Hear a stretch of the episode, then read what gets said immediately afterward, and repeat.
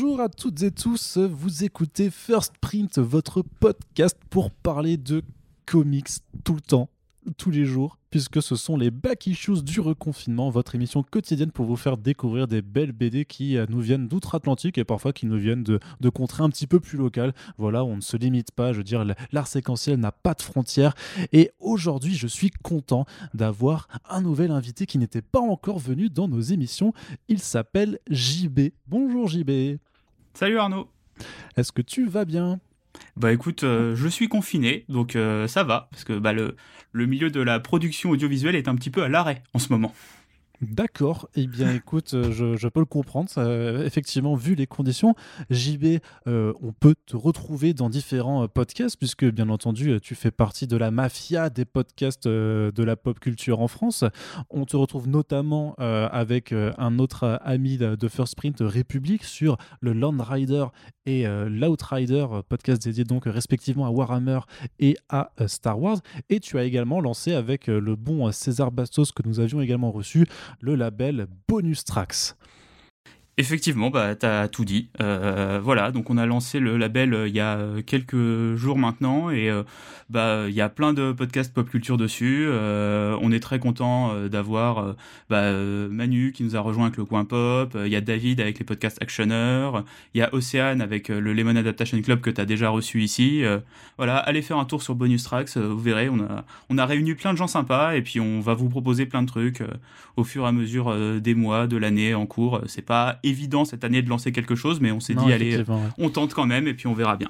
Eh bien, tu as bien raison. Il faut tenter. D'ailleurs, nous aussi, on a tenté le, tout pour le tout. On s'est lancé avec First Print. Et ben, pour l'instant, euh, voilà, ça fait que la 72e émission déjà de produite en l'espace d'un mois. Il faut euh, qu'on arrête. Mais non, on n'arrêtera pas puisque il faut lire des comics. Et aujourd'hui, donc, tu vas nous parler d'une œuvre qui t'est chère, je le sais, puisque tu m'en as parlé pendant des années. Je n'ai toujours pas commencé parce que je suis un rustre, mais justement, tu vas nous donner à toutes et tous aujourd'hui l'envie de lire The Wicked and the Divine de Kieron Gillen et Jamie McKelvey. Exactement, ça fait longtemps que j'avais pas fait le forcing sur cette mmh. série-là. Euh, mmh. Alors, pour la pitcher rapidement, c'est une série de fantastique qui se passe euh, dans notre monde, euh, donc c'est euh, contemporain. Et l'histoire, c'est que tous les 90 ans, il y a 12 divinités qui se réincarnent dans des êtres humains et en fait qui vont vivre pendant une période de deux ans. Et ensuite, ils vont décéder. Ils vont disparaître et reviendront au bout de 90 ans, encore une fois. C'est un phénomène qui s'appelle la récurrence. Et donc là, on est sur la dernière récurrence qui arrive en 2014, parce que le comics date de 2014. Et euh, cette fois-ci, euh, les douze divinités sont réincarnées dans des pop stars. Des pop stars, donc alors quel est, euh, j'imagine qu'il y, a, un intérêt à cet angle un petit peu, à, ce, côté starification de, de divinité, quel est-il? Bah en fait, ça reprend des thématiques très chères à Kieron Gillen, qui avait déjà, avec Phonogramme, fait un gros lien entre la musique et la magie, en fait. Et la, pour un peu la, puissance que pouvait euh, évoquer la musique aux gens et les effets que pouvait euh, te t'induire la musique. Et avec euh, donc de Wicked and Divine, il va encore plus loin là-dedans en rajoutant bah, toutes les notions, on va dire, de la, starification, la notoriété, la reconnaissance, et de condenser ça sur cette période de deux ans. En fait, ça permet de, jouer avec bah, qu'est-ce que c'est que d'être connu très très vite, mais de disparaître, et tout ce genre de choses. C'est un comics qui parle en fait principalement de vie et de mort, en plus de parler euh, de musique et de tout ça, du rapport à la religion, du rapport au fanatisme. Ça brasse énormément de thématiques euh, via bah, les douze personnages de la guerrier de Dieu, mais aussi euh, pas mal de personnages secondaires.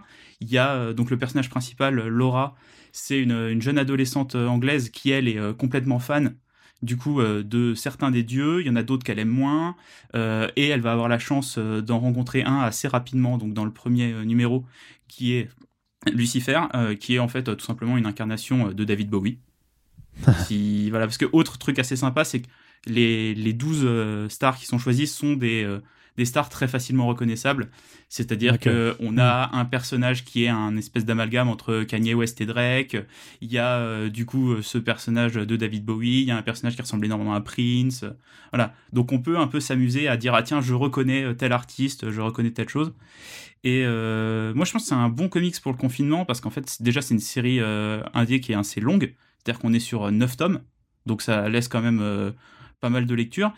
Euh, C'est-à-dire que là, tu, mises euh, vraiment sur le fait qu'on a un confinement, euh, un reconfinement prolongé un petit peu alors Ah bah, moi personnellement, je pense qu'on est parti pour aller jusque Noël. Mais bon. D'accord, ok.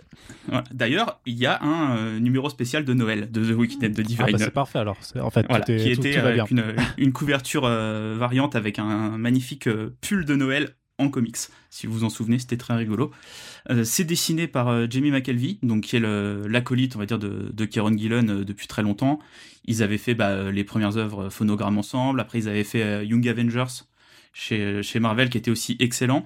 Jamie McKelvey, il est aussi connu pour avoir fait le redesign de Carol Danvers et de Captain Marvel. C'est-à-dire que le, costume bleu avec le casque rouge, c'est à, à, lui qu'on le doit. Euh, c'est euh, aussi colorisé par euh, Matt Wilson, qui est un super bon coloriste, qui avait notamment, bah, pour cette série-là en particulier, gagné un Eisner en 2017.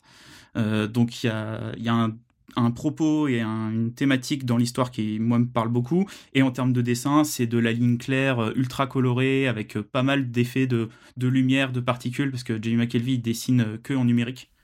Donc il a un petit peu toutes les les facilités que tu peux avoir sur un ordinateur pour rajouter des, petits effets numériques assez sympas. Euh, ça va vraiment, moi c'est un comics qui me touche beaucoup parce que au-delà de, tout le côté un peu musique et tout ça, on va vraiment rentrer euh, dans la psychologie de, personnages qui ont tous des traumas, qui ont tous vécu des choses compliquées dans leur vie et euh, qui se retrouvent à, entre tous entre 20, 25, 30 ans, donc ils sont quand même assez jeunes, avec d'un seul coup cette espèce de pression qui est que dans deux ans ils vont mourir. Donc, tu as une espèce de course, en fait, sur certains des personnages à vivre le mieux possible, d'autres à vouloir essayer de prolonger ces deux ans, quitte à euh, créer bah, des problèmes qui vont avoir des répercussions sur les autres personnages, sur les autres dieux. Il y a vraiment ce groupe de personnages à qui il se passe, à qui arrive plein de choses et c'est vraiment assez intense en fait comme comics. C'est plutôt intense. Alors, c'est-à-dire qu'il y a aussi pas mal d'action, c'est euh, ou alors c'est quand même très posé, c'est juste que c'est plus euh, dramatique peut-être. Euh, il y a, il y a les deux parce que en fait à partir d'un moment il y a pas un, je vais pas dire un ennemi qui arrive, mais il y a une sorte de, de force maléfique qui qui se crée et qui arrive. On découvrira que elle est pas forcément ce qu'on pensait être au début. Il y a pas mal de, de twists et de retournements de situation avec des personnages qu'on pensait entre guillemets gentils qui se retrouvent méchants et inversement mais euh, il y a des bonnes scènes d'action et euh, il y a un truc qui manque énormément en 2020, c'est qu'il y a des scènes de concert. Je sais pas si tu te souviens ce que c'était qu'un concert, Arnaud. Euh... ouais, c'est oui. Bah non, enfin. Ça, je ne me souviens plus du coup, mais c'est vrai que. Tu vois, c'était un moment sympa. T'étais avec des, des gens, t'étais là pour une bonne ambiance, pour écouter de la musique et pour faire la fête. Donc euh, il y a cette alternance de scènes festives, de scènes dramatiques, de personnages très forts, tout en se posant des questions sur bah, la, médiatisation des artistes, euh, comment est-ce que certains vivent leur notoriété, euh, la surexposition, euh, les réseaux sociaux avec le harcèlement en ligne, tout ça, parce qu'il y a aussi un personnage de journaliste qui enquête sur les dieux parce qu'ils se sont rendus compte que la dernière récurrence datait de 1920, l'humanité commençait à avoir des traces écrites et photographiées de l'existence de ces personnes-là. Donc il y a plein, plein comme ça de petites histoires dans la grande histoire. Et euh, moi qui aime beaucoup aussi les œuvres chorales, c'est quelque chose qui me parle pas mal. Ok, donc euh, une offre qui a l'air euh, quand même assez dense. Est-ce que, en termes d'accessibilité, est-ce que tu conseilles forcément de, par exemple, démarrer les comics indés avec cette œuvre-là, ou est-ce qu'il faut quand même avoir deux trois autres lectures un petit peu avant pour, pour bien se mettre dans le bain?